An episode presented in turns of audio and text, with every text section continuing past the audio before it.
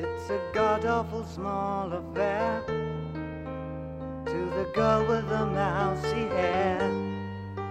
But her mummy is yelling no, and her daddy has told her to go. But her friend is nowhere to be seen. Now she walks through her sunken dream to the seat with the clearest view and she's hooked to the silver screen. But the film is a sad thing for, for she's lived it ten times or more.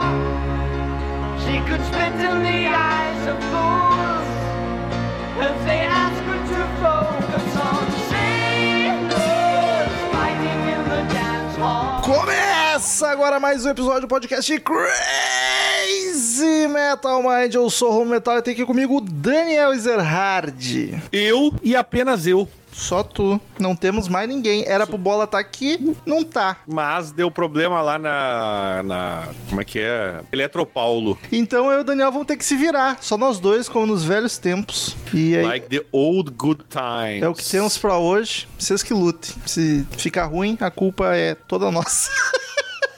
Queridos ouvintes, se você curte o trampo do Crazy Metal Mind, quer que a gente continue produzindo, quer consumir mais coisa, acesse padrim.com.br barra Crazy Metal Mind ou pesquise por Crazy Metal Mind no PicPay ou na Orelo. Se você nos ouvir pelo Orelo, já vai estar ajudando sem gastar nada. A gente ganha uma graninha só por quem nos ouve lá. Mas também lá encontra, assim como nas outras plataformas, todas as formas de nos ajudar ativamente, pagando a mensalidade. Dependendo do valor que tu contribui, tu ganha vantagens. Tem um grupo no WhatsApp só dos colaboradores, fica sabendo o assunto do episódio antes dele ir pro ar, poder ouvir o disco ou a banda antes de ouvir o podcast. Participa de sorteios mensais, onde o ganhador escolhe o assunto do episódio e a gente grava, que é o caso de hoje, já falarei, falarei sobre isso. E os valores mais altos ainda acompanham as gravações enquanto elas ocorrem aqui no Google Meet, batendo papo com a gente no chat. Então, se vocês ouvem nossos episódios e escutam às vezes a gente falar alguma coisa de ouvinte, é porque eles estão aqui conosco em real time enquanto gravamos. Daniel, faz a chamada que hoje a casa tá, tá mais cheia do que o normal. Ah, Hoje os, os participantes não vieram, mas veio, vieram os nossos queridos ouvintes, Luiz Gustavo Pancotti, o Guilherme sempre presente, quase sempre calciolari, o Gustavo Rossi Moreno que conseguiu ficar acordado, e o Pedro Henrique de Avelar, que está aí. ó. O Pancotti só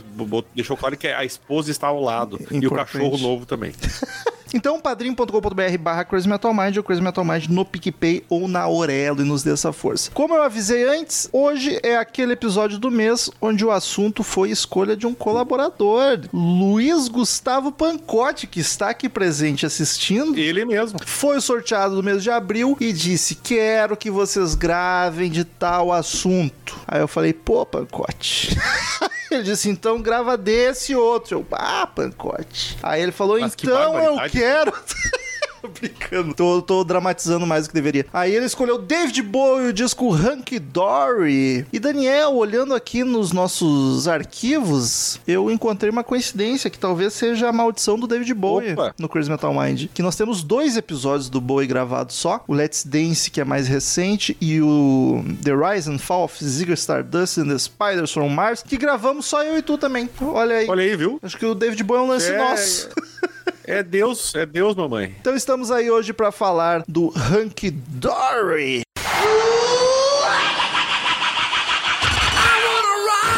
Oh Lord! 666. Crazy Metal Mind.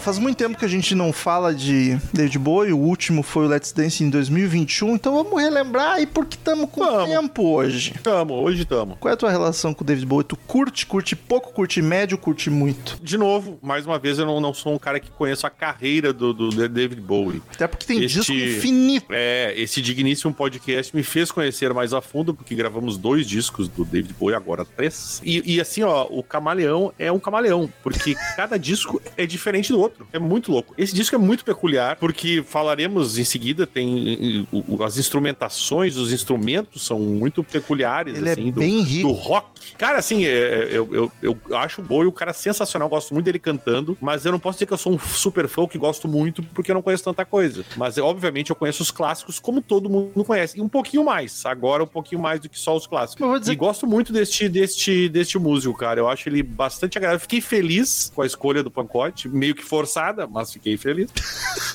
Não era bem o que ele queria de primeira, né? Eu nem sei o que, que era, porque o Romulo não me contou aqui. Esse podcast é assim agora, as coisas não, eu não sei de nada. Eu não lembro também. Eu... E- mas, cara, eu, eu, eu, eu curto, cara. Eu vou dizer que eu curto sim o trabalho do. do não conhe... O que eu con- conheço, obviamente. Mas eu acho que o Bowie é daqueles, tu, Rômulo? daqueles Me artistas. da tua relação. Romulo. Eu acho que o Bowie é daqueles artistas que não tem um Dark Side também, né? Eu acho que o mais. Ele tem vários Eu- discos talvez clássicos. esse, talvez esse seja o mais perto por causa da Acho. mudança na carreira ali. Mas eu é, não sei se seria o ponto disco- de virada. Só que daí depois vem o Isso, Zig é. Stardust que bombou mais. Esse aqui É. não foi um sucesso É comercial. que daí tem o lance do tem o lance do ponto de virada, mas não foi o ponto de virada comercial, né? É. Então talvez aí o é, aí tem essa é, fica os dois ali como o Dark Side, mas acho que o Zig é, é o, é o Dark Side mesmo. Cara, eu gosto muito de um Greatest do Bowie, porque a carreira é muito extensa e tem muita coisa esquisita. É. Muito, porque a experiência. E ele O cara que mudava em todo Trabalhão disco, lançou 200 É. discos, é muita mudança pra mim.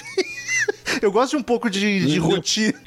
a rotina é boa, a rotina é boa. A rotina é importante. David Bowie não gostava de rotina. Mas os dois discos que a gente já gravou e esse aqui, com certeza são dos mais clássicos e são belíssimos discos. Vou dizer que não conhecia inteiro, já tinha ouvido, mas não lembrava. Tinha músicas aqui que eu realmente não me lembrava. E tem as coisas esquisitinhas. Tem, tem. Mas não tem coisa ruim não. Não, coisa ruim do Bowie é bem não mais achei pra música frente. ruim nesse disco. Na- é, nada me. E pra trás, talvez, também, né, cara? Mas nada me incomodou com, com força aqui, não, cara. É, o- o disco é uma viagem, né? É, o- é é David Bowie, né, cara? Em, em tudo, né? Em capa. Depois a gente vai falar da capa, é maravilhoso. Mas é, é- é o, o Camaleão não é só visual, é musical. Rimou, hein? É o quarto disco de estúdio David Bowie, lançado em 1971. Confesso que quando falava em Hank Dory, eu não, não tava ligado que era o quarto, que era dos primeirão mesmo. Achei que já era um pouco mais pra frente. Fiquei surpreso com essa informação. E é 71, quase 72, né? Foi no finalzinho. Na finaleira? 71, no- aos 44 do segundo tempo. Caraca, 17 de dezembro, que loucura. É. Sonoridade, Danny Boy. Aí começa a complicar. Aí, aí, aí é uma coisa que, por exemplo, ah, fala-se, o, o disco anterior era, uma, era um som de hard rock e levava, era muito levado pela guitarra, como por exemplo o The Man Who Sold the World. E, e aqui ele, ele, ele optou por uma coisa mais pop, né, cara? É um, é um- tem uma definição que eu acho muito. a- a- eu não sei nem o que significa, mas eu acho muito. a- acho justa pra esse álbum, que é o art pop.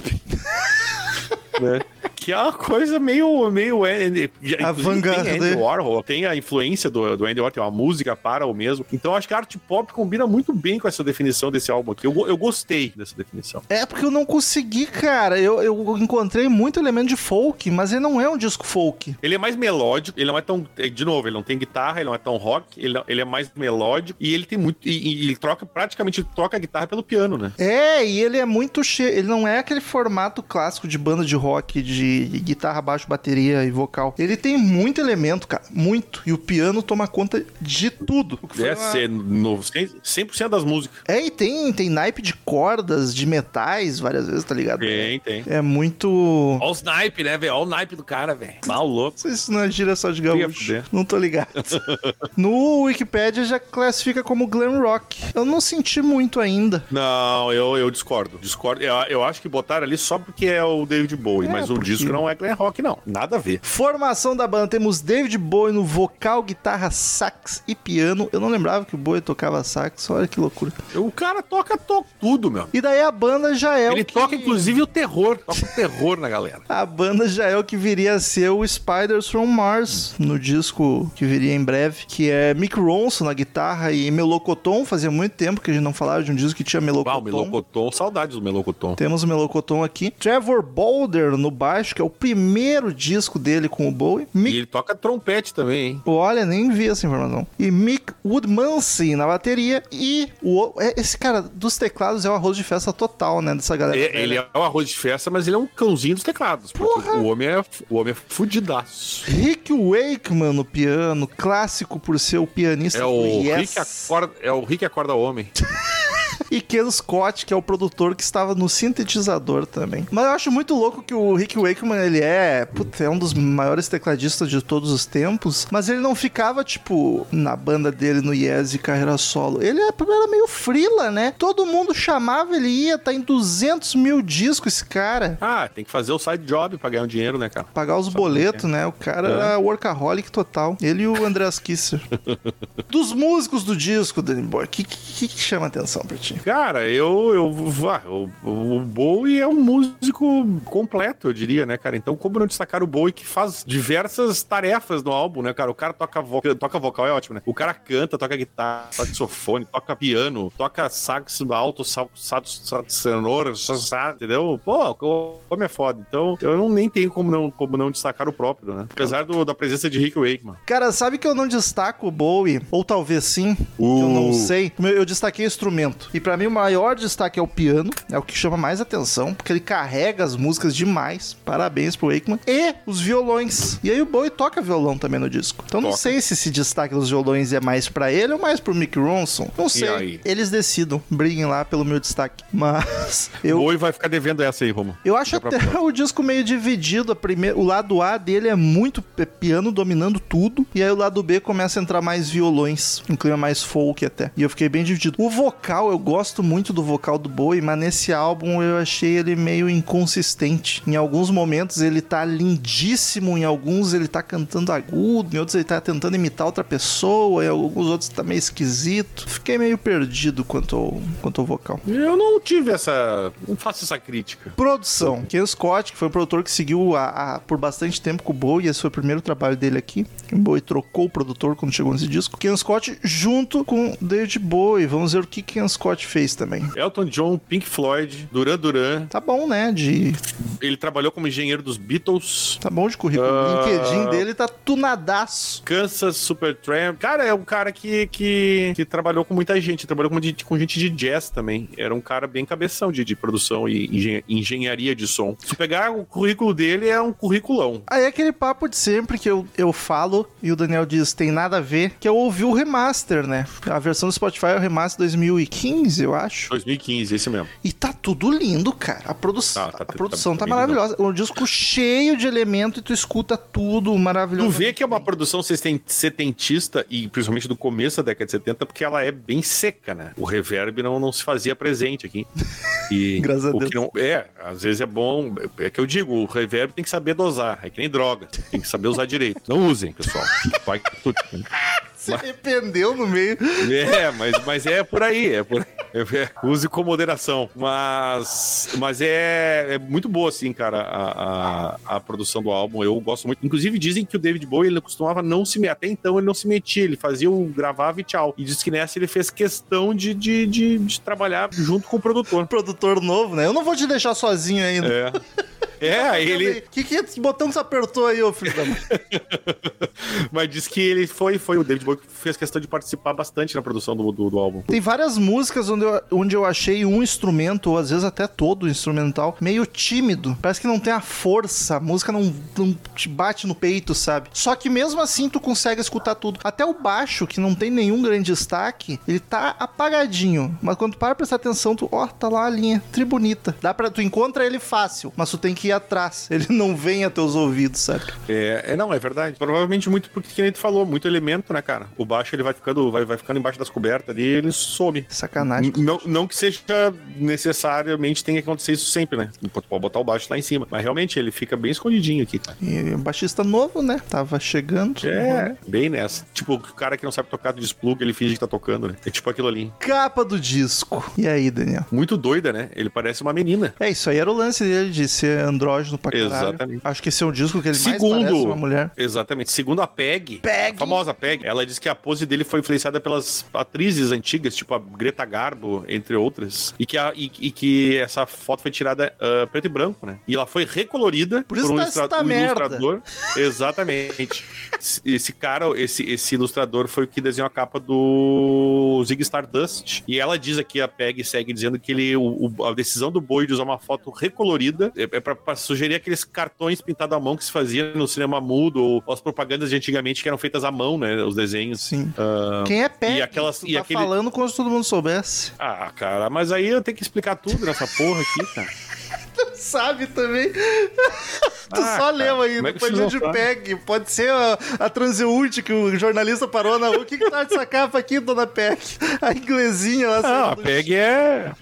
É a moça aquela. E, Tá bom. E, e tem um lance aqui também que, que, é, que também remete às serigra serigrafias do Warhol, né? Tem aquela. Lembra da Marilyn Monroe, a famosa imagem do, do Sim, da- Andy Warhol? Pop art. Ah. Cara, eu, eu acho a ideia muito legal, a execução já não sei. Porque. E mais, o Bowie também levou um álbum de fotos que tinha várias de- das impressões, fotos e ah, ilustrações da Marlene Dietrich, que era uma famosa atriz, né? Ah, essa tu da sabe. época. Então ele foi. e, É, pô, essa aí, essa aí também, é que nem a PEG, todo mundo sabe, né, gente? Só um pouquinho. Mas dá tudo na mãozinha também. O ouvinte tem que. que- Ah, é, cara, é, porque senão fica muito fácil, entendeu? A pessoa tem que correr atrás da informação. Não sou que nem o Bandeira que fica dando toda, tudo de mão beijada. Mais do que precisa. Mas, mas tu vê que ele tem- claramente ele, ele fez um, o lance dele daqui era, era as referências todas pra essa, pra essa capa eram mulheres. E inclusive ele parece uma, né, nessa foto. Sim. Eu tinha uma vizinha em Santo Ângelo que era a cara do Bowie. Era um pouco assustador, inclusive. Mas.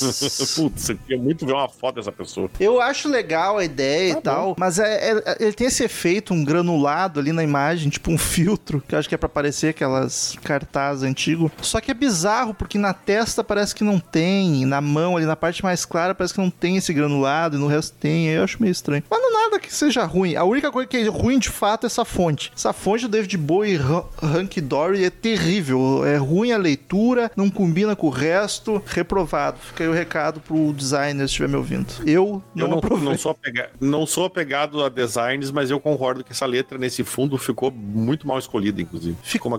Talvez um LP ou um, L- num LP ficasse melhor, né? Mas é, é complicado. Essa letra É complicado. gordinha, estilizada, tá esquisita. É. Vendais, paradas e críticas, Danny Boy. O que temos? Se é que temos. Temos bastante coisa para comentar sobre isso, porque as críticas foram todas muito, muito, muito positivas. Eu tava vendo aqui umas, uma, uma caralhada de o que? Umas quase 10 ou até 10 é, é, é, avaliações e, e sem mentira nenhuma. 90% é nota 10. Caraca. Ou mais até. É muito, é muita nota 10. Vamos cara. ver muita o mesmo. A, a All Music é 5 estrelinhas. Acho que não vai rolar, não. A, o guia de álbum da, Rolling- da Rolling Stones é nota 10 também. Aí tem, entre outras várias, várias, várias. É, é 10, 10, 10, A menos, 9 de 10. Foi muito, muito bem recebido pela crítica mesmo, mas. A menos é ótimo, né? Ah, Desculpa. É A. Um pouquinho menos. É, é não é A. Não é aquele A maiúsculo. Não, não, não. É um A, só A. E, e apesar disso, ela, ele foi um álbum que, que vendeu muito mal no começo, falhou nas paradas. E foi só depois do Zig Stardust que esse álbum aqui começou a vender. Olha aí. Olha que loucura. E é por isso que eu digo que, os, que a gente, naquela nossa discussão inicial sobre o, o que seria o Dark Side, com certeza o Zig Stardust que acabou elevando esse aqui ah, junto com ele, né? Ah, O Zig Stardust aí é ele chegou sacanagem de foda. Exatamente. E ele chegou ao número. no- na- nas paradas britânicas, ele chegou ao número 3. Isso depois, né? Mais tarde. Ele também foi. ah, diz, a crítica diz que é um dos melhores trabalhos do Bowie. Ah, e sem e dúvida. tá em várias listas de álbuns, de- dos melhores álbuns de todos os tempos. Ele é considerado dentro da carreira do Bowie. ah, a- a- o momento que ele começou a ser o Bowie. Por isso que a gente comentou também aquele negócio no início, que seria um, um Dark Side por esse lado, né? Sim. E, e, e- e- dizem que foi nesse, nesse momento aqui que ele descobriu de- o, o estilo e a voz definitiva que ele usaria ah, na carreira, apesar das várias mudanças. Foi aqui pare-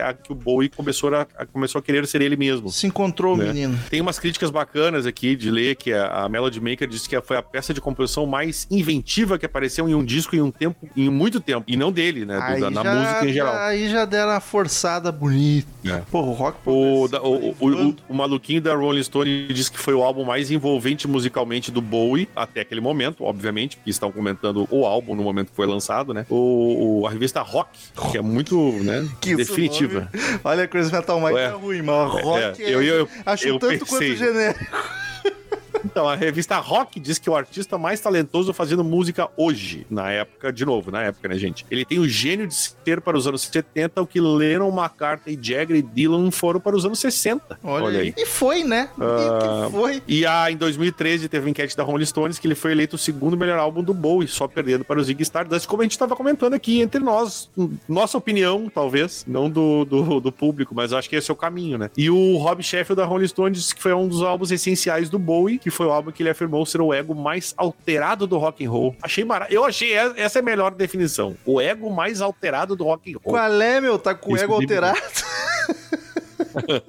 e pra tu ter uma ideia, tem uma coisa interessante, cara, que eu já eu falei que em 72 na, ele foi, ficou em terceiro nas paradas do Reino Unido, mas teve tem uma, um, uma questão muito bacana aqui, cara, que em 2016, depois da morte dele, ele voltou pras paradas. Ah, no Reino Unido ele chegou a 83 posição e nos Estados Unidos, isso em 2016, ele entrou no que eles têm um, a Billboard tem um top catálogo de álbuns e ficou em quarto lugar em 2016. Morrer vende disco. Às vezes o cara até morre, mas não chega a, a tipo ressurgir em parada parada, entendeu? Mas esse aqui, no caso, e, e, e assim, pô, o, o, o, David Bowie tem cliente falou 200 discos, né, cara? Então, assim, esse foi um dos que, acho que nem foram tantos assim. O Zig Stardust, certamente, é, voltou pras paradas. E tá faltando, em vendagens, cara. Tá faltando pro CMM ah, alguém morrer, pra deslanchar o vamos download. matar alguém.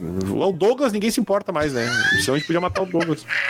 Acho uma boa escolha. Inclusive, convidei ele pra gravar esse episódio. Depois de dois anos, fui falar com ele. E ele disse: É, tem o futebol. Tomar no cu. Então já tem ah. aí, ó. Já tem. Se aparecer é, morto, do... já sabe. Pessoal, o Douglas morreu. é, mas aí, uh, em, em, termos de vendagens, o Reino Unido foi o melhor. Ele ganhou platina lá. E na Itália, veja, você foi o disco de ouro. Uh, que loucura. Mas aí, mais recentemente também, teve a ver com a, com, com, com a morte do Bowie. Mas enfim, cara, foi isso. Essas são as críticas. E realmente, foi um álbum muito bom de crítica na época. A crítica é, é um dos poucos casos que a crítica pegou e não, não quis ser chata pra caralho. Se deu conta que era uma coisa muito boa. E, a, e, o, e o público demorou mais pra chegar lá. Dependeu do, do Zig. Se não tivesse o Ele Zig, talvez. É, não é muito comercial. Não, o pior é que eu também, exato. Ele é bem coisa de crítico, né, cabeção? É. Olha que álbum cheio de nuances e.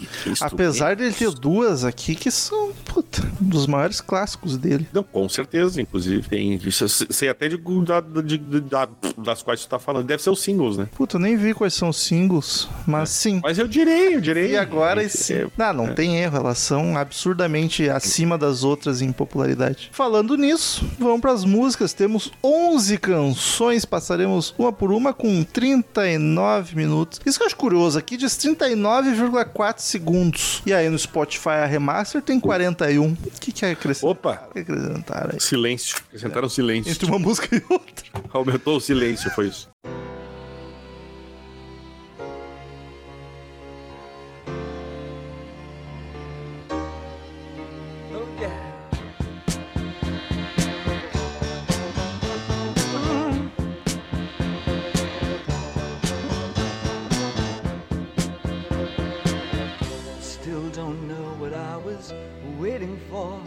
And my time was running wild, a million dead end streets. And every time I thought I got it made, it seemed the taste was not so sweet. So I turned myself O disco começa com Changes, que, cara, já abre. Aqui é um cover do Ozzy Osbourne, né? Cara, do Saba, seria do Saba, não do Ozzy. É, o cara larga essa piada aí, tem gente que vai acreditar, né, gente? Foi uma piada. Não, Mas ela, não é inclusive, a música tem nada a ver com a outra além do título. Que, como a gente tava falando, é o primeiro single e a segunda mais ouvida do, do álbum. É um clássico absurdo isso aqui, cara. É greatest hits dele. E eu curto que ela tem um climinha dançandinha que me lembra o que ele fez depois do Let's Dance, tá ligado? Vocal por cima de um pianinho singelo, coisa mais linda para crescer no refrão e ficar empolgante. Eu amo essa música, cara. Gosto muito dos backing vocal da melodia melodia vocal, a música é carregada pelo piano, e aí quando chega no refrão, o backing e o vocal principal, eles sobrepõem um ao outro em alguns momentos. Eu acho muito bacana, e me parece que é o Bowie fazendo o backing também. Então isso que eu acho bacana, essa sobreposição. Não sei, posso estar falando um absurdo, mas o timbre me, me soou parecido. Tem um sax mas tímido é, é. também, lindão. E se prestar atenção, tem a linha bonita de baixo, mas tá bem tímido lá no fundo. Pelo que eu vi aqui, só poderia ser ele ou o Mick Ronson. Ah, às vezes eles chamam os transeuntes a PEC. É, a PEG, a PEG. Não, mas a PEG era só, só trabalhava com, com audiovisual. Ela não fazia essas coisas aí de. Mas assim, eu. eu, Elas não eu- faziam essas coisas de áudio, só com visual. É, não. Era só o, o, o audiovisual era só visual. O áudio era com David Bowie. né? Ela trabalhava pro audiovisual, só que nesse caso só o visual. Começou o álbum, achei ela muito, muito simpática, querida. Tem o piano, né, cara? E, e ela foi uma música que, que ela é considerada uma das melhores canções do David Bowie, né? Eu- Isso eu vi- já tá bem claro, inclusive, pelo número de plays, né? Ah, Já conhecia, né? Tem o. Com certeza. o- o- sim, sim. Ela, ela tem, tem o, vo- o vocal dele. Eu tu falou dos vocais, eu acho que aqui nesse caso foi uma das que tu gostou, né? Eu acho maravilhoso. O piano do Rick Wakeman é, é uma delícia também. Ah, ela, ela, apesar do, do- do- do- de ser uma música muito foda na época, ela foi muito mal nas paradas, né, cara? Foi meio que, digamos assim, um fracasso. E hoje entra em qualquer. É, e hoje entra em qualquer compilação do Bowie, né, cara? Se Sim. tiver, vai ter, que- vai ter que ter changes, né? Como é que isso não Ah. fez sucesso? É total radiofônica. Eu acho que era, não sei, cara, esse negócio do piano, anos 70, tava tudo pelas guitarras. Eu, eu, eu não sei, cara. Eu acho que esse álbum muito. Eu, eu acho que não pegou muito por causa disso, velho. Bem na boa. Porque, pô, 71 era muito rock na veia, né, cara? É, a gente não sabe, vamos inventar uma teoria e se agarrar a ela. Mas é o que a gente faz todo o programa aqui. Todo programa a gente inventa e a gente compra, isso que é o melhor. Os biógrafos do Bowie dizem que essa faixa seria um manifesto da- de toda a carreira dele, é, prevendo uma mudança dos estilos musicais. Ah, um exagerinho um pouquinho aqui, Toda né? a carreira Vai prever bosta mesmo. Quatro É. discos. E ele cantava muito essa música nas turnês, cara, porque afinal de contas virou sucesso depois de um, depois de um tempo, né? Inclusive tem uma curiosidade maravilhosa dessa música, que foi a última música que ele tocou antes de morrer. Caraca, bis no mínimo é. em algum show. né? Foi a última música depois que ele tocou, depois que- no palco, né, obviamente. E aí depois faleceu, tendo sido Changes a grande mudança. Olha aí, hein? Mas Ficou que- bom isso aí. Tu falou no palco. Acho que ele meteu uma rodinha de violão em algum momento no churrasco com a galera e pode ter sido outro. Ah, com certeza, com certeza. E se tivesse na pandemia, ele teria feito um videozinho. Um Mas cap- não deu tempo. Um capitalzinho bem pegado no violão. Aí acho que ia mais ficar com Legião mesmo. Não ia muito pro capital. Um pais e filhos. Não era muita cara né? do Bowie. Um pais e filhos. É, é, acho vai- que Pais e Filhos é a maior, maior carinha dele. assim. Eu gosto muito da mudança de melodia também que rola no na metade final da música. Baita som. É mudança, né? A mudança que ocorre, porque é mudança. É verdade, tinha esquecido, mas por favor. Viu? Não, a gente tá tudo. pegando essa. A gente tá pegando aqui essa. essa deixa.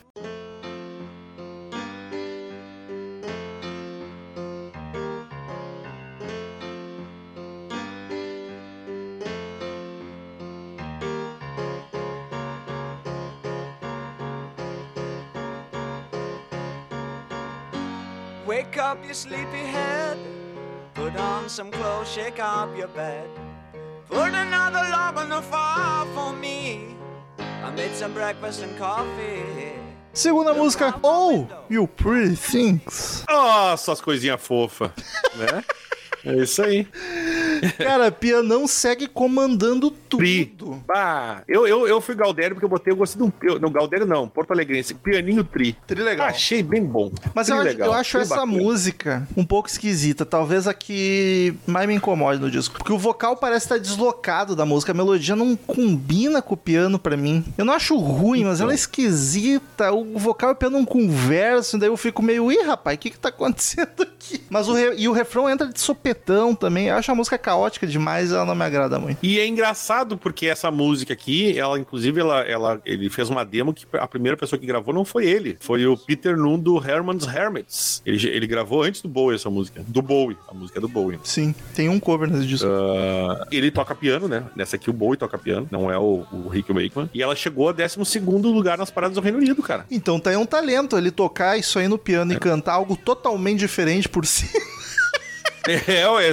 Parabéns. E ela e foi o segundo, não seria o single, seria a segunda música dele entrar nas paradas como compositor, né? É, co- composta exclusivamente por ele, né? Entrou nas. Chegou a entrar nas paradas, então, isso aqui. Entrou nas paradas. Qual é, que, o- qual é o ano da Space Oddity mesmo? É. É no The Man Who Sold the World? É, Daí... s- é 69, né? Puta, é por aí. Eu sei que essa teria sido a primeira dele a entrar nas paradas como composição dele total. E essa foi a segunda, foi ser Space Oddity, depois as coisinhas fofas aqui que tu, tu discordou, tu vê. Tu tá discordando hoje das coisas. Eu tô discordando. Space Oddity é do, de 69 mesmo, como comple, complementou o nosso querido ouvinte Pedro Henrique de Avelar. E é do disco homônimo, é o segundo disco dele, que é homônimo, se chama David Bowie, assim como o primeiro disco. Ele tava na onda Roberto Carlos, fazendo disco só com o nome dele. Não é do The Man Who E, Sold. e, cara, os críticos consideram essa música uma das melhores do disco. Mas tá, tá maluco, E, e- cara. e alguns, um uma das melhores da carreira de David Que, Bowie. que crítico. Regis Tadeu, Pablo O Regis Vilas, nem sabe o que. O... Isabela Nossa! José Vilk. Quem? Quero nomes. Ah, eu não tenho nomes, eu não, eu não notei, era muita gente. A PEG, foi a assim. PEG que falou A PEG. nos corredores A PEG do, só fala. do A. PEG só comenta de fotos. Ela não, ela não fala dessas coisas. A Regina Para. não falaria um negócio desse, ela ia dizer que era uma merda. Mas é porque ela não tem o, a- a- o conhecimento musical necessário pra chegar lá. E o tema dela é- são, são temas sombrios, né, cara? Ele, inclusive, fala de temas de- das ideias do ocultistas do Aleister Crowley. Caralho. E do, e do Nietzsche, né? Ele gostava muito de fazer. Ele, tinha uma, ele era um cara bem culto, né, cara? Ele gostava, ele, ele fazia muita referência à literatura, esses caras cabeção, assim. E, e ele faz uh, referência ao, aos rom- romances do Arthur Clarke, né, cara? O famoso Arthur C. Clarke. Claro. E do Edward. Bu- e um que eu não conheço nenhum, daí meu cabeção já não chega tão longe, que é do Edward Buller Lytton, que é um cara de 1871. Porra. Então ele faz várias referências literárias dessa música aqui. Eram os três sempre junto. O Arthur, esse É. que tu falou aí, o Carpinejar. E o. Carpinejar que me segue no Twitter, só pra avisar vocês. né?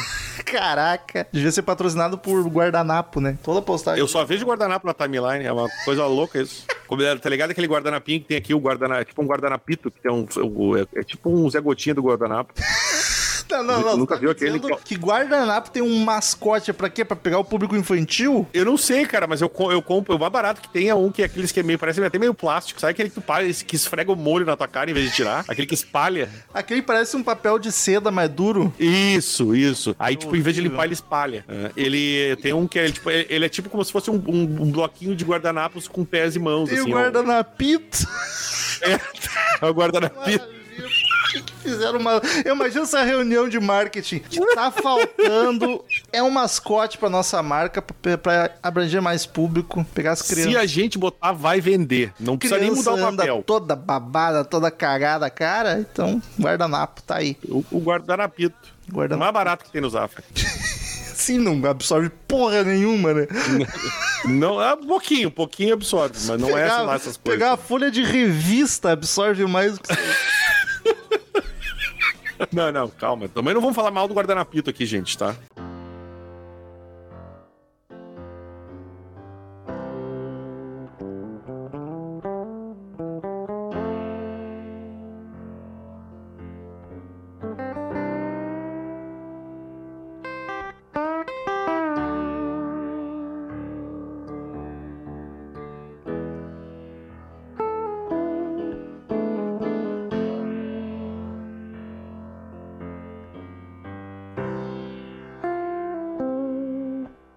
Terceira música, Eight Line Poem. É o poeminha de oito linhas. Porque esse aqui ele não se esforçou pra dar nome pra, pra música. Ele escreveu uma música Não, com oito linhas. E fez isso aí. É isso. é- E, é, e é- é- passa bem batida essa música, te falar bem real, cara. Cara, eu acho o piano e guitarra lindíssimos. O que a outra Então, é eu- caótica, eu- essa é sutileza pura. Uma música delicada, confortável. Eu gosto muito do piano, esse piano e voz aí, cara. Ela é uma música singela, eu diria. Singelinha. Mas não, não- é, mas não é aquela música que, sabe, tu pensa, pá, vou lembrar. Que nem o Bola fala, né? Ah, não vou lembrar depois. Cara, Não é uma música que, que, que tá, vai, discorda de mim, pode falar. não, talvez eu concorde que não vai lembrar. Diferente da outra, que a outra eu vou lembrar porque eu achei xaropinha. Essa eu achei mil vezes melhor, mas quando algo incomoda a gente lembra mais.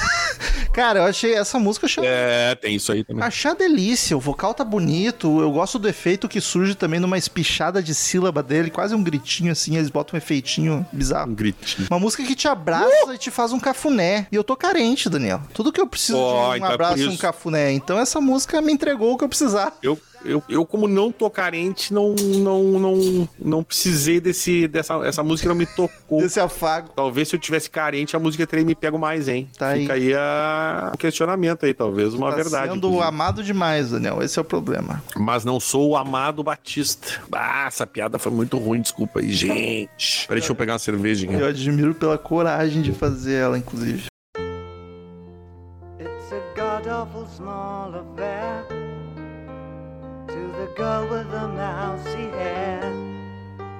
But her mummy is yelling no, and her daddy has told her to go. But her friend is nowhere to be seen. Now she walks through her sunken dream to the seats with the clearest view. And she's hooked to the silver screen. But the film is a sad thing. Quarta música, Life on Mars. Vida em Marte. Vida em Marte. Segundo single, a mais ouvida do disco, obviamente. Aí é foda, né, meu? Porque, puta, É, talvez seja a melhor música do David Bowie pra mim. eu tô quase concordando. Eu não, não concordo, porque eu gosto muito de, de, de várias deles. Eu também, Deles, deles é aqui- ótimo. Mas eu não. Não, mas aí que tá. Eu não consigo botar ela em primeiro lugar. Do disco, com certeza. É a melhor música com uma. Concordo com os ouvintes que ouvem ela mais do que. Mais do que. Ó, 271 milhões de plays. A segunda, que é Changes, tem 161. Então é uma baita diferença. Tem meu palavras. coraçãozinho, é a primeira do disco que tem meu coraçãozinho. É muito deliciosa essa música. De, os, os, os críticos novamente dizem que é uma das maiores canções do Bowie, uma das melhores de todos os tempos. Mas é isso aí. Ela é perfeita, cara. Ela começa delicada, melancólica, doída. Cada nota desse piano é uma punhalada no coração, cara. E aí ela vai Ah, tu tá crescendo. muito, tu, tu tá muito, tu tá muito dolorido, Romo. Eu tô. Eu tô. Não quero falar sobre isso. Teu aniversário tá aí, cara. Vamos falar de festa. Ah, mas é um momento de reflexão. Nossa. É uma, uma- é uma mudança de si. Momento de reflexão. Eu tô num inferno astral, não é isso que falam? Ó, gente, no final aqui, ó, do podcast, vocês fiquem aí que a gente vai cantar parabéns pro Romo. Que isso? É lá dia 10. Ah, Mas é segunda-feira até. Segunda-feira é amanhã, praticamente. Que a Páscoa passa assim, ó. Cara, a música vai crescer de uma forma muito bacana. Ela vai ficando pesada bem gradativamente até explodir no refrão catártico. Essa música é absurdo. Eu posso ouvir ela em loop por duas horas. A guitarra chorando. Eu não. é, mas o vocal dele tá maravilhoso, né? Tá o tudo colega? lindo, tudo lindo. A guitarra chorando O- pra sair do refrão, pra trazer a música de volta pro estrofe. Puta merda, é muito fácil. While my guitar gently cries. Tô bêbado, eu queria falar é muito O- foda, eu falei é muito fácil. Não fez nem sentido essa frase. O- o- uma coisa que os, que os críticos comentam, e eu concordo muito, cara, é o, um, perceber o crescimento como compositor, por, por causa dessa música, obviamente. E eu digo mais, como, como cantor mesmo, cara, porque a- o vocal dele é uma delícia nesse álbum. E a música, claro, como compositor, compositor é, é óbvio, porque é uma música extremamente foda, né, cara? E, e concordo contigo, assim, não, não concordo contigo que é a melhor dele, mas eh, tá no top 5 ali do, do, do Bowie, Tá. facilmente. Tá em top 5. E olha que o Bowie dá pra Ah, eu fazer concordo. um... Top 5 dá pra, dá pra colocar. E o Bowie dá pra fazer um top 15 só com musicaço. Mas essa aqui Dá, tá dá, no dá fazer um- o famoso Golden Hits dele é um, é um, é um belíssimo É álbum. bem Eu não, golden. não, não existe, mas eu tô montando na minha cabeça aqui. Tem um milhão de coletâneas. Ah, deve ter. Aliás, tu abre Golden tudo Hits. no, no Spotify, vai mostrar tudo os discos, tu rola uns 5 scroll pra baixo de tanta coisa que tem lá. Olha, mas scrollzão tem que dar, né? É uma scrollzada boa. Aquele scroll que começa aqui na falange É. e termina na falangeta. Dá, dá pra puxar pela mão já, assim, ó, e vai longe. Pulso, no pulso Que é- até a ponte do dedo. Isso. É, Vai, vai dar, dar uma boa scrollada ali.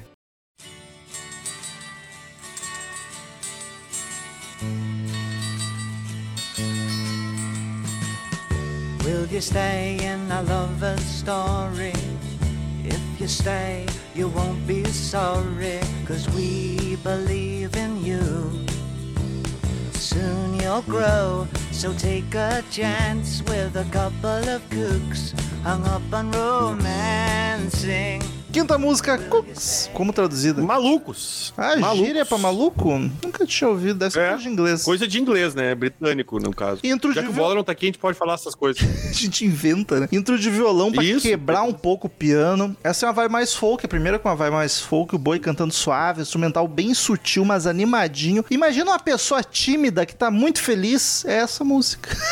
Quando o piano assume o controle, ela fica mais grandiosa ainda, num clima das músicas bobinha dos Beatles, tá ligado? Aquelas músicas alegrinhas dos Beatles. É tipo isso, é uma delicinha. O, o- tu falou do folk, porque quando ele compôs esta música, ele estava. É uma, é uma historinha interessante. Quando nasceu o filho, a Andy, a, a mulher dele, deu à luz a um rapazinho que chamava-se Zoe. Era o Bowie e o Zoe. E o Bowie, quando ficou sabendo que seria papai, estava ouvindo um disco de quem para ser essa música folk, Rom? Bob Dylan. Chute Neil Young. Olha aí. É, eles estavam ouvindo o disco do Neil Young quando teve a notícia que seria Papaps. Aí fez esta música, porque o título eu não sei, não tem muito a ver com ser pai. Quer dizer, tem um pouco só, mas não é muito. Com ser pai. Mas eu achei. E, e ele, tu vê, ele, ele sugou a alma do Neil Young pra escrever essa música. Porque é, como tu disse, é um folk, né, cara? É um folk. E encontraremos mais daqui pra frente. Folk é bom demais, gente. Então, o CMM tá devendo. Porque aí tem as outras influências de, de. E essa época o folk tava bombadaço, né? Eu acho Final dos anos 70, a época. 60. Início dos 70, final dos 60. Exatamente. Final dos 60 e 70. Então, pô, a galera tava ouvindo Neil Young, tinha Bob Dylan, tinha Carole King. Carole King é dos anos. É, já depois, é depois do pouco, não? Ou é 60 também? Início de 60. 70. Ah, Simon Garfunkel, É, então é tudo essa Crosby. Stills, Nash. Puta merda, essa galera tava tudo voando. Ah, ali, o Bruno falou ali, ó, o CSNI, que é o famoso Core de Nash. Então, assim, pô, tava na, na, na- na- em alta o folk, e ele ainda estava ouvindo o Neil Young quando ficou sabendo que ia ser pai. E juntou a fome com a vontade de fazer uma música. Mumford e ele fez essa também. música belíssima. Tava que tava. Essa já é, é. Não, pra quem conhece folk é grandona, mas é uma- não é aqueles grandes nomes do folk, né? Populares. Não pegou a piada, essa banda de 2000 e tanto. É por isso. Sabe o que tu falou e eu pensei, caralho, eu achei que essa banda era mais nova, então eu viajei. Que bonito que tu acreditou. Isso que é o pior. Que bonito. não, eu acreditei. Agora Porque eu pensei, que mas essa, sou, essa banda não é mais. uma sumidade Eu, eu até achei que eles, folk. eu até achei que eles eram dos anos 90, na real. Não sabia que eles eram dos anos 2000. Mas aí, quando tu falou 70, eu confesso que eu, confesso que eu fiquei um pouco chocado. Pensei, eu tô muito, tô muito por fora. Mas eu só tô um pouco por fora, não é tanto assim, então.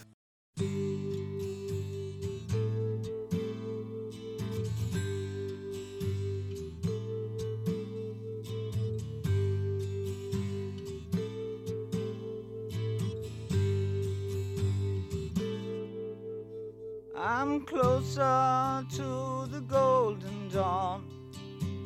Immersed in Crowler's uniform of imagery.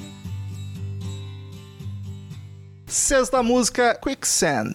Que é a famosa areia rápida, né? Rô? Caraca, que maravilha. O que, que significa essa expressão, sabes? É areia movediça. Olha, pô, mas daí deveria ser Moving Sand. Tem até a música do Skid Row. Quicksand, Jesus, I'm so far away. A areia movediça, Jesus. Tinha que ter uma vírgula. areia né? areia movediça, Jesus. Faltou uma vírgula na expressão. Eu gosto muito mais de areia rápida. Não faz o menor sentido, mas eu acho bacana a areia rápida. Seguimos. Verdade, nem é movediça, é, é areia afundadiça, né? Tu afunda. É, não fica só se mexendo, tá? Tipo, Tu não te move. E tu não te move. Tu fica parado. Então é areia afundadiça. afundadiça. ah, mano. Mas é óbvio. Ah, Daniel, vamos gravar só eu e tu sempre. Foda-se o resto do povo. Ah, eu cansei dessa gente aí, vou te dizer. Seguimos na onda folk de violãozinho bonito, suave. Essa aqui, o vocal do boi tá esquisitinho. Parece que ele tava bêbado cantando. Não sei o que aconteceu aqui.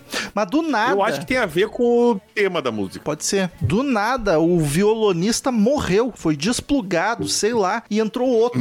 Ela tem uma quebra bizarra, assim, no meio da música. Achei interessante, apesar de esquisita, ela é experimental, mais densa, levemente sombria. Uma música massa, mas que precisa ser digerida. Eu curto muito as cordas, pena que aparece pouco, os violinos e tal. É uma música que eu gostei, mas com ressalvas. Tem que ser digerida, inclusive, pela, pela, pelo tema da música, porque ela é uma luta filosófica do Bowie com o desconhecido. Olha aí. Ele tá aqui, tá, ele, ele fala sobre perguntas que a gente não tem resposta, tipo, o que, que é existir? O que, que, o que, que tem depois da morte? E aí ele chega à conclusão na, na, na música que a, as respostas para isso a gente só vai descobrir quando, quando tiver a libertação da morte. Quem matou Que é o que ele teve. Lacrei, Inclusive, ele fez um. Ah, é, quantos meses tem que botar? Fazem tantos Uhum. dias. que- é. E aí, inclusive, quando ele morreu, ele lembra que ele tinha, fez uns clipes, tudo meio que. Um disco que- inteiro, o É. Star, Black Isso. Star, Black Star. E então ele sim, ele disse uma coisa que esses, essa, essa relação que ele tinha, assim, com, com esses assuntos filosóficos, e ele era um cara bem cabeção, já vinha dessa época aí. E é uma música meio deprimente, né, cara? Ah, Mas aí, Deprimente. eu acho legal porque tem um link aqui. Soa pesado se a música deprimente. Não, não, eu tô falando da letra, né? Não, não do. Da, eu falei música, mas eu tô falando do tema. O tema. O tema é, é tipo, de coisas. Como tu falou, a música é densa, o tema é denso. Olha que bonito isso. Boa, te Então perdoa. ele passou na música. Isso é bonito, porque ele passou pra música o sentimento que tava na letra, viu? Funcionou. Mas tem uma coisa muito legal, porque ela, ela tem um link com a próxima. Porque na próxima, ele, ele tu tá ali naquela, naquela angústia de, de entender o que das coisas, e aí descobre que, ah, cara, não sei, a gente vai descobrir quando morrer. E aí vem uma música que é pra depois preencher o coraçãozinho de amor. Que é assim, ah, cara, vamos parar de pensar no futuro, que isso é coisa de ansioso. vamos pensar agora. Caraca, total. É?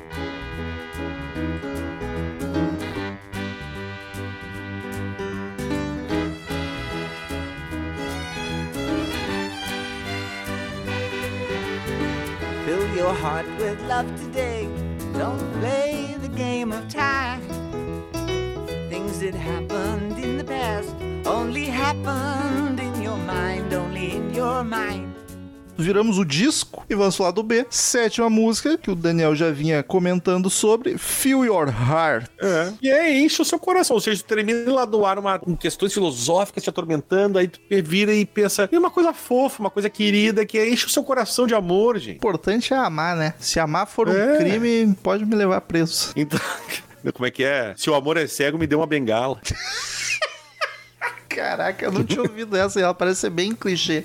Essa é de uma música do Guns N' Roses. If Love is Blind, I Guess I'll Buy Myself Again. Se eu não me engano, é de uma música que eu não me lembro. Caco, seu apaixonado. Ah, mas ele é um cara apaixonado. Ele é bipolar, mas ele, o bipolar também ama, né? É o único cover do disco, é um cover de Biff Rose e Paul Williams. Nunca ouvi falar de nenhum dos dois, mas fica um abraço aí pra eles. Eu. Ah, é, Pianinho animado e alegre, cara. Vocal agudinho. As cordas nova- novamente dão um charme todo especial.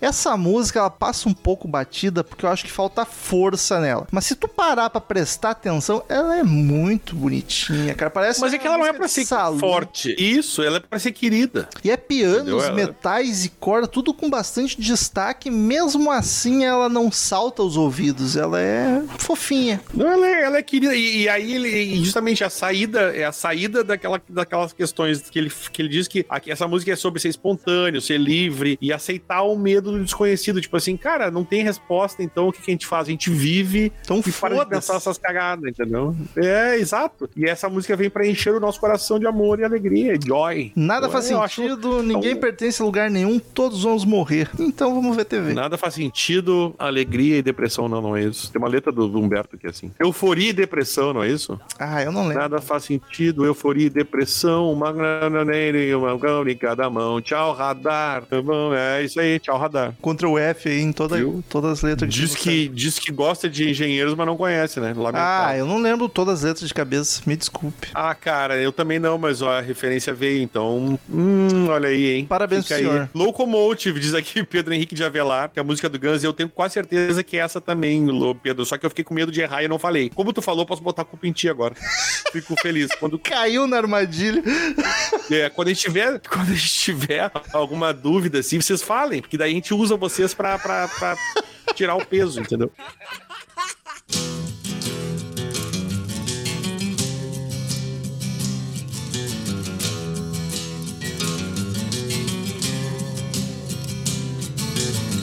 Like to take a cement fix, a standing cinema.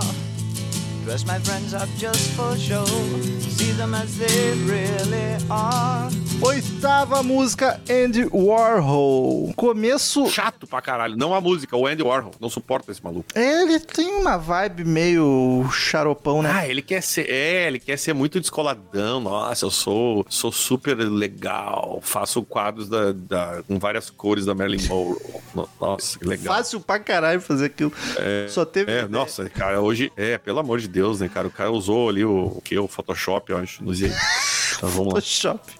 Cara, começo xarope, com barulhinho enjoado e o Andy Warhol É. ensinando a falar o nome dele. Tomar no cu com essas maluquices. Aí entram violões fodas, dos mais bonitos do disco. Eu amo os violões dessa música. O vocal é ok, o que chama atenção pra mim é o instrumental. Eu senti aqueles violões fortes clássicos do flamenco, tá ligado? Sei lá se no timbre ou na vontade que estão tocando. Talvez até as cordas meio soltas. Não sei, me lembrou flamenco na pegada dos violões. E o, re- o refrão eu acho um pouco chatinho. Eu sinto que eu tô O- reclamando demais de um disco que eu gostei tanto. Não sei o que aconteceu. Se eu pontuei Não, mas eu acho que o. Não, eu acho que reclamar é, faz parte da. da, da, da- da- De ser quem da, eu da sou, vida. né? E de ser quem tu é, exato. Tem, tem que ser, tem que ser tu mesmo, cara. Isso aí. E. Já dizia E, o, o, a- e tem, e tem uma, um, um bagulho interessante, uma historinha bacana dessa música que o Bowie, ele, ele era fã né, do, do Andy Warhol. Quando ele foi pra Nova York pela primeira vez e conheceu o, o Andy Warhol, ele, ele, ele falou, vou tocar essa música pra ele. Olha, ele fiz uma música em tua homenagem. E ele não gostou, cagou pro David Bowie. Falou, então tá, cara, olha só, eu tenho que conversar com o cara ali que tá me chamando. Valeu aí, bacana. Segurança. Com- E isso contado pelo próprio Bowie, né? E aí, mas que depois, isso é muito coisa de Andy Warhol, né? Que ele tava usando os sapatos muito bacanas do David Bowie, que eram feitos pra ele exclusivamente. E o Andy Warhol gostou, o Andy Warhol gostou dos sapatos do David Bowie. E aí foi bater um papo com ele sobre os sapatos, mas não sobre a música que o David Bowie tinha feito pra ele. Olha aí que filha da... E depois, pra quem conhece filmes, que o nosso amigo Romulo, que é um cara cinéfilo, o Bowie fez o papel do, do Warhol na, na cinebiografia dele, a Basquiat. Óbvio, um,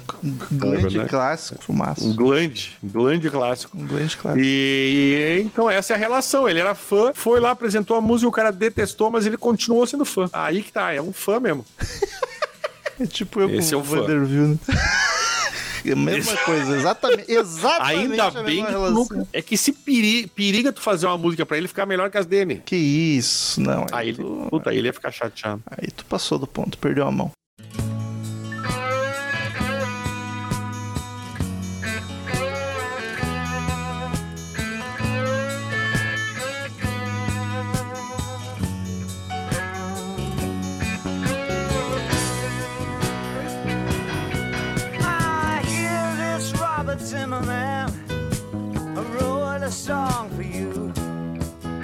Nona música, Song for Bob Dylan. O Bowie tava querendo homenagear É a música, né? dele, né? A música pro Bob Dylan e, veja você, é a menos ouvida do disco. Caraca, aí me surpreende. É a primeira que começa com Aliás, eu nem comentei, Rômulo, Hum. mas a Life, a Life on Mars, não, a Feel Your Heart, teve o meu coração. Foi a segunda música que ganhou o meu coraçãozinho, olha aí. Não tinha Porra. comentado, mas não podia deixar passar assim. só, eu daria coração Achei muito. Ela, é porque ela preencheu meu coração, por isso. Uh, Song for Bob Dylan é a primeira que começa com guitarra chorando gentilmente, um instrumental gordo, grandioso logo de cara, vocal do Bowie. Sei lá se eu tô viajando pelo nome da música, mas me lembrou um pouco do Dylan mesmo, o jeito dele cantar, tá- até o timbre um pouco. Eu achei bacana que ela é mais pesada, a guitarra tá mais presente, animadinha também. Eu gostei bastante dessa música. Em homenagem pro Robert Zimmer. O- é, porque tem, tem essa história. O, o Dylan tinha feito uma música pra um cara chamado Woody Guthrie, que é um músico, né? E a, a música chamava-se Song to Woody, que não é o do, do desenho lá. E, Toy Story, e- é, caraca. Toy Story, isso. Se fosse, Mas o, olha. o Dylan ia ser maravilhoso, ia ser estranho até um pouco. Enquanto o, o, porque o Dylan abre com a, música dizendo: Ei, Woody Guthrie, eu escrevi uma música pra você. E o, e o, o Bowie se dirige ao Dylan como no Robert Zimmerman, né? Que pra quem não sabe é o nome do Bob Dylan. Aí ele fala: a letra é agora, ouça isso, Robert Zimmerman, eu escrevi uma música pra você. Então foi uma homenagem e influência da, da- de uma música que ele escreveu pra um outro e ele escreveu pro, pro Bob Dylan. E ele fala, uma coisa que eu acho bacana é que ele fala, ele descreve a voz do Dylan na música, né? Como areia e cola. Caraca. E essa definição é uma muito parecida com que, o, com que um cara uma vez definiu o Bob Dylan. Ele disse que quando ouvimos pela primeira vez essa voz crua, muito jovem e aparentemente destreinada, francamente nasal, como se uma lixa. Girafales elogiando o seu Madruga. É, o Como Kaká se- falando do Ronaldo. Como... como se uma lixa, como se uma lixa cantasse, o efeito era dramático e eletrizante. Mas tu viu que ele terminou bem, né? Quando tu Ele ouve destruiu a voz merda cantando, é bem legal. Caraca. É, e tipo isso, o, o resumo acho que dá pra dizer que é bem isso aí. Ué, fica Quando tu ouve esse cara então, cantando tá mal pra caralho. O final, na- no, no final é bacana. Caralho, né, cara? Crazy Metal Mind é um Mas assim, a lixo mal a gente- gravado, sem informação, mas tu dá as risadas do fica. Dá, dá, dá pra dar. Mas assim, é, é, não mentiu, né, gente? Todo mundo aqui concorda que David Bowie no começo da carreira era tenso pra caralho. né? Bob Dylan, Bob Dylan. O, o Bob Dylan, ele demorou 50 anos pra aprender a cantar. Mentira, gente, ele foi melhorando bastante.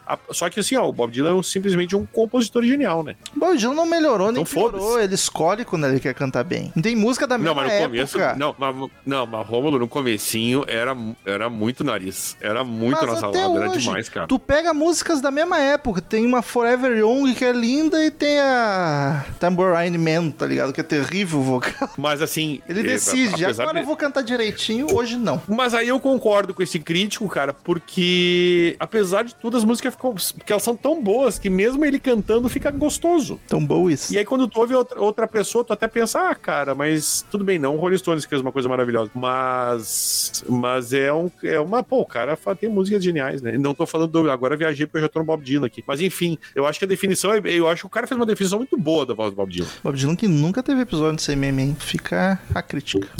Ah, cara, isso é, isso é, uma, isso é uma 600 crítica importante. episódios. É uma crítica importante. Acho complicado.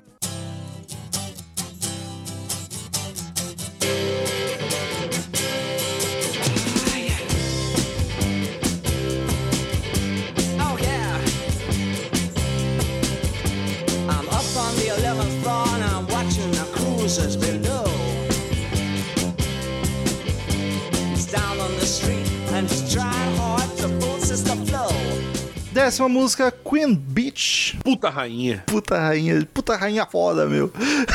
Puta rainha foda, meu. Tá louco. Cara, Isso é louco. Inspirada no Velvet Underground, mais uma homenagem aos ídolos dele. Ah, isso é uma tristeza, né? O que já me parece uma péssima premissa quando tu me fala isso. Mas o pior, mas o pior, Romulo, é que o, o, o- o Lou Reed, que é do Velvet Underground, e o Velvet Underground em si são duas das influências gigantescas do David Bowie, cara. Sim, e aqui eu fico surpreso por, tipo, a música é bacana, cara. Guitarra rifando, instrumental tá mais rock, quadradão. E a, a pior coisa de ouvir o, o Velvet, pra mim, é o vocal e as melodias. E aqui o Bowie faz tri bem. Dá pra curtir legal a música. Esse som é melhor do que todo o disco Velvet Underground de Nico. Ah, mas não tem a menor dúvida. Inclusive, é é muito bacana saber que uma, uma, uma influência. O cara tem uma influência dessas e, e, e, e uma homenagem, a homenagem que ele faz à influência que eu não gosto particularmente, ah, o cara faz uma coisa maravilhosa, tá ligado? E, e, e diz que ele tinha 19 anos quando conheceu essa banda, que o, o, o empresário dele o- deu o disco do Velvet, que era inédito, inclusive, ainda na época. E ele amou o disco, amou a estética, de, porque ele é uma banda de Nova York, fala muito de Nova York, né? ele, tipo, am- amou a estética, o lance de Nova York, ele queria muito conhecer Nova York, que tinha o lance de ser aquele antro que era de, de putaria, que naquela época Nova York era, um, era o caos, né, cara? Contra a E- cultura. é, exato. E ele amou isso aí. Ele, é bem a cara do Bowie, na real, né, cara? Se for ver bem. Eu não entendo esse, E aí, esse tipo, amor pelo Velvet Underground. Nunca vou entender essa banda. Não- E ele disse que Nova York acabou ficando muito fixo na cabeça, na cabeça dele e ele foi morar lá depois, né? No- depois dos anos 90, ele se mudou pra Nova York e ficou lá porque ele tinha, criou uma paixão por Nova York graças ao Lou Reed e o, e o Velvet Underground. O próprio Inclusive o, Warhol era... o- Isso, é, essa galerinha muito louca, né, cara? Que só fazia cagada. E o Bob Dylan morava perto. E o Bob Dylan produziu o álbum do Lou Reed, né? Aí não sei, aí tu foi informação Ele disse que o- demais pra mim. É, diz que o, o, o, o pro- começou a produzir o álbum do Transformer de 72 do Reed, que deu pra ele o maior sucesso da carreira dele. E aí eles ficaram super, tipo, muito amigos, muito amigos, tipo, a vida inteira, assim. Foi um trans que, tipo, era fã, produziu o álbum do cara, fez o cara bombar e ficou amigaço. Olha aí, hoje em dia os três mortos, né? David Bowie, E eles Lou Reed cantaram e Bob Dylan. juntos. E esta música, inclusive, o Lou Reed e o Bowie cantaram juntos num aniversário do Bowie, numa- num, num show que teve em 97 em Nova York. Então, tipo, pô, o cara fez uma homenagem pro Lou Reed, que ele amava Nova York, foi pra Nova York, cantou com o Lou Reed a música que ele compôs para o Lou Reed. Olha aí. Olha, olha maluco. Imagina a felicidade desse rapazote. Como o mundo dá voltas. Exatamente. Ele foi atrás dos sonhos dele, Rom. É isso aí, trabalha enquanto eles dormem. Foi considerado uma das melhores faixas do álbum. Inclusive, alguns críticos, e a- a- aqui, ou aqueles mesmos críticos, Romo, aqueles. Inclusive, alguns dos críticos consideram essa uma das melhores canções de glam rock, Olha aí, a Queen Beach. sentido nenhum É. pra mim. Tá tudo bem. Ah, tem um pouco sim, Romulo.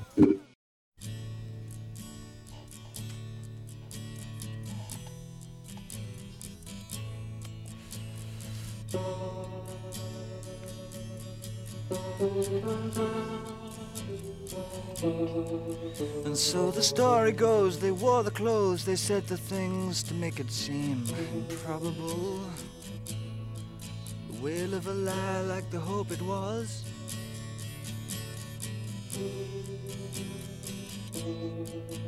And the good men tomorrow had their feet in the wallow and their heads abrown with nice shorn and how they bought their positions with saccharine and trust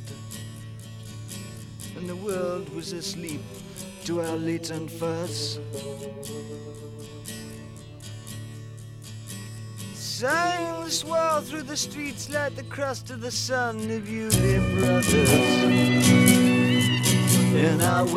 Décima fly. primeira e última, The Bewley Brothers. Os irmãos Bewley. Encerramos com o violão lá no fundo, bastante som ambiente. A voz do boi parece que tá mais natural. A gente consegue sentir, se sentir dentro do estúdio com o boi cantando do teu lado. E eu aposto nas minhas fichas que isso é culpa da versão remaster. Nos anos 70 não devia soar tão a ambiência. Eu acho assim, que não. de, tipo, tu tá localizado ali dentro. Acho que por causa do estéreo. Eu acho que não, eu coisa. acho que não. Mas Não, acho o primeiro minuto da música ela fica nesse clima intimista estranho. Quando entra de fato, aí ela fica bonitona, cheia doída, triste. Acaba voltando pro intimismo, mas com um som mais definidos depois. Essa música espetacular pra te curtir uma fossa. Tá triste, Inclusive, música, vai doer. É a doer mais. terceira música, Robo. É a terceira música que tem meu coraçãozinho. Olha eu gostei muito dessa música. É muito boa. Gostei muito. Ela conta a história do irmão, meu irmão dele, que era esquizofrênico, né? Ele Caraca. foi diagnosticado, é o Terry Burns, ele foi diagnosticado com esquizofrenia e que se suicidou em 85. ah, Depois do disco, obviamente, né? Ele não, ele não tinha falado do suicídio porque o disco foi antes. Mas ele já tinha, ele já era, ele era dodói. Ah, ele fala, a letra fala de, doen- de imagens, não, não diretamente falando da doença, mas faz referências abstratas, né? a Doenças mentais, abuso de drogas, mutilação, tudo relacionado com, com, com, com doença mental mesmo. Então é uma música mais tensa nesse sentido, mas eu acho ela tri boa. Eu gostei dessa música. Eu também, tô total de acordo. Queridos ouvintes, como de costume, em cada episódio de disco, cada um de nós dá uma nota de 0 a 10 caveirinhas do Crazy Metal Mind pro álbum. A gente soma, divide pra chegar até a média e ver a nota que o Crazy Metal Mind deu para o disco. Eu vou começar. O disco tem músicas clássicas, absurdas de fodas. Uma das minhas favoritas tá aqui, talvez a favorita, não sei, teria que refletir mais. Tem várias que não são tão marcantes, mas são muito boas. E tem uma outra esquisitinha. Eu acho que ele é um disco 8,5. Não chega num 9, porque tem umas coisinhas esquisitinhas demais. Mas é um descasso, assim. Pra quem não parou pra ouvir ele inteiro, recomendo demais. Sem dúvida, Cara, eu um dos arrisco melhores do boi. Eu arrisco dizer, Romulo, que 90% da audiência não ouviu esse disco inteiro nunca. É provável? Arrisco, arrisco com boa folga. Mas assim, ah, tu vai querer me xingar muito, né, cara? Porque eu gosto de definir a nota, né? Mas eu vou. Eu já tinha pensado nessa nota. Pô, mas se é Não duas... estou imitando o Romulo. Se é duas notas vai dar a média, vai a mesma que a minha. É exatamente o que aconteceu. Então tá E bom, eu- porque daí eu defini eu- também.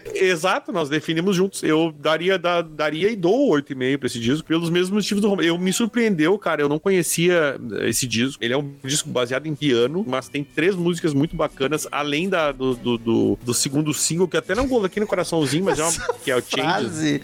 Ele é um disco baseado no piano. Mas, apesar disso, tem três muito É, né? como se fosse um demérito. É, não foi, não foi legal isso que eu falei. Coitado dos errei. pianistas. Não, eu amo piano. Eu, eu acho bacana disso, cara. Me surpreendeu mesmo. Não tem música ruim, tem umas maluquices, assim, mas nada demais também. Não é nada nível Marcel, é, é coisa de gente mais normal mesmo. E o 8,5 eu acho uma nota justíssima. Ao contrário de todas as críticas, irão 10, não, darei, não daremos 10, daremos 8,5, azar. A média ficou 8,5, o que ficou bem óbvio. E por curiosidade, vamos ver as notas que o Crazy Metal Mind deu por os outros discos. The Rise and Fall of Ziggy Stardust and the Spiders from Mars ficou com 9,5. Ah, tá justo. Esse disco é complicado dar menos também. E o Let's Dance ficou com 9,3. Olha aí. Então o Hank Dory, por enquanto, tá o mais baixo. Mas o mais baixo, um 8,5. Puta que pariu. Tá com a média maravilhosa. Quanto é que ficou outro? 9,3 o Let's Dance. Let's Dance. Mas faz sentido, né, cara? É que assim, se for ver em termos de, de, de composição e tal, ele não é cabeção que nem o. Mas ele é bem gostosinho e animado, né? Então. É outra proposta. É, é um, é um. Exatamente. De Isso aí é um 83 outro Bowie. Total. É. Ih, já tinha mudado e remudado e voltado e mudado. Já, já tá, é, exato. Mais de 10 E é um disco, acho que foi esse aí, esse, esse aí quem gravou com a gente. Foi só A- eu, tu, não, foi A só eu, tu Paty, esse. a Paty. É, a cara da Paty. Quando tu falou Dance, eu não pensei na Paty na hora. Eu falei, ah, foi a Paty que gravou, certo. É, então foi mesmo. E aí tá explicado até a nota, porque ela deve ter dado 10. Ouçam mais David Bowie, queridos ouvintes. Até semana que vem e tchau! E talvez semana que vem apareça alguém pra gravar com a gente aí, né? Vamos ficar na, na expectativa. Vamos orar. Estamos encerrando. Obrigado pela presença de todos e no próximo tem muito mais.